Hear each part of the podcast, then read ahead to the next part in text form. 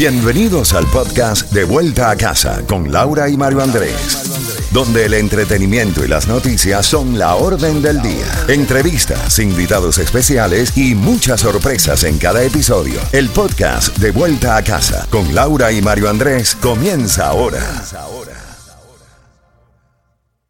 Z92, toda la música y todas las noticias a las en punto y a las y 30 de cada hora. Tenemos más información, el resumen de las noticias. Mario también, esa clave Highlight para los boletos familiares, poder tener el certificado de 50 dólares para jugar, pizza, sodas. El juego es mañana viernes y tenemos esta oportunidad de que eh, disfrutemos juntos, claro que sí.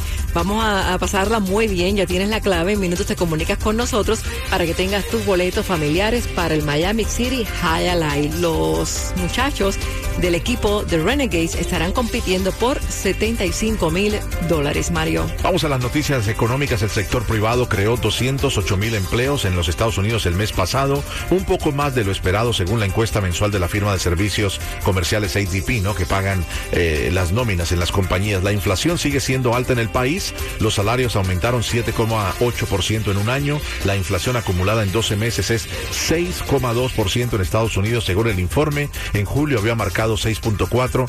Hay un breve eh, decrecimiento en la inflación en los Estados Unidos. Mañana viernes, la Embajada de los Estados Unidos en Cuba va a responder a preguntas sobre la reanudación total de los servicios de visado que van a comenzar a ofrecer a principios del 2023. Las personas interesadas en conocer más sobre los procesos migratorios que se van a gestionar en La Habana tendrán la oportunidad de realizar sus preguntas a través del Facebook Live de 1 a 2 de la tarde. Mañana, mañana viernes tendrán la oportunidad entonces de recibir todas las respuestas a esas preguntas si se si entran ¿no? a la página de inmigración a la una de la tarde de una a dos para todas las preguntas que tienen que ver con las visas en Cuba por parte de la Embajada de los Estados Unidos. Y mucho cuidado, el consumo de fentanilo es ahora el principal motivo de muerte en norteamericanos de 18 a 45 años, según la Agencia de Drogas de los Estados Unidos, la DEA. Por ello, las autoridades están alertando ahorita y amables oyentes a la comunidad luego de que analizaron en un laboratorio de Miami que incautaron en cinco estados del país y el Caribe el producto que ellos enviaban. Los traficantes están usando la internet y redes sociales para comercializar la droga fentanilo. Muchísimo cuidado con eso, Lauri. Y bueno, te voy a hablar ahora de billete, Mario. Adelante. 788 millones de dólares esperan para, por ganadores del Powerball y la Mega Millions. No hubo ganadores del premio mayor del Powerball ni del Mega Millions esta semana, informó la lotería. Ahora el monto acumulado para este viernes, o sea, mañana del Mega Millions asciende a los 410 millones de dólares. ¿Ese es el mismo que hace poco dio mil y pico? El Powerball, el monto sube a 378 millones el Powerball y eh, también las probabilidades de que una persona logre el anhelado premio son de una en casi 300 millones. La posibilidad de ganarse la lotería, una en 300 millones. Así es, bueno, pero la posibilidad de ganarte los boletos para el Magic City High es ahora. Comunícate al 305-550-9200. Simplemente debes de dar la clave. Mientras te comunicas, te contamos que el premio Nobel de Literatura fue otorgado hoy jueves a la escritora francesa Annie Erxmont, de 82 años, por el coraje y la agudeza clínica con la que descubre las raíces, los extrañamientos y las restricciones colectivas de la memoria personal.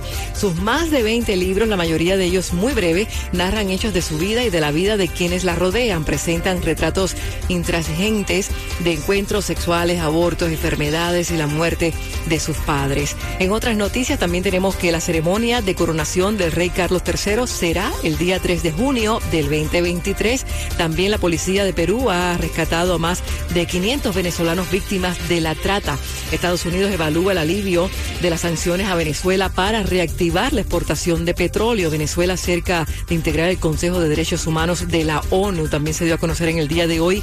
Y hablando de Venezuela, bueno, venezolanos baten récord al cruzar la selva del Darién rumbo a Estados Unidos. Más de 160 mil migrantes en ruta hacia Estados Unidos, en su gran mayoría venezolanos, cruzaron en lo que va de año la selva panameña del Darién, fronteriza con Colombia, y una cifra, la verdad, bastante alta batiendo el récord del 2021 según datos que se han dado a conocer. Cerca de 400 vuelos semanales llegan a Cuba desde que retomaron los viajes. El presidente Biden prorroga la declaración de desastre en la Florida para liberar más ayuda y el gobernador Ron DeSantis eh, ha dicho que hará todo lo posible para que muy pronto eh, se ponga en orden lo que es el puente, ¿no? La reparación del puente de Sanibel. Está hablando de que estas reparaciones son necesarias y sí que lo son para que los socorristas y los residentes de Sanibel acceden a la isla y así como otros esfuerzos de recuperación, restauración de energía y la eliminación de escombros. Ha pedido la ayuda para ayer, digamos literalmente. Vamos al 305-550-9200 para que te ganes esos boletos y puedas disfrutar del juego de mañana de los Renegades, el equipo de Z92, que va a ganar 75 mil dólares. Pero tenemos también un certificado de 50 dólares, también para pizza, soda. Porque siempre te tuve en mis brazos, porque nunca te hablé de fracasos. Lo que hice fue darte amor. Mía, mía, aunque quieras negarlo, eres mía. Mía, aunque tenga mis manos vacías. Mía, procurando sentir tu calor.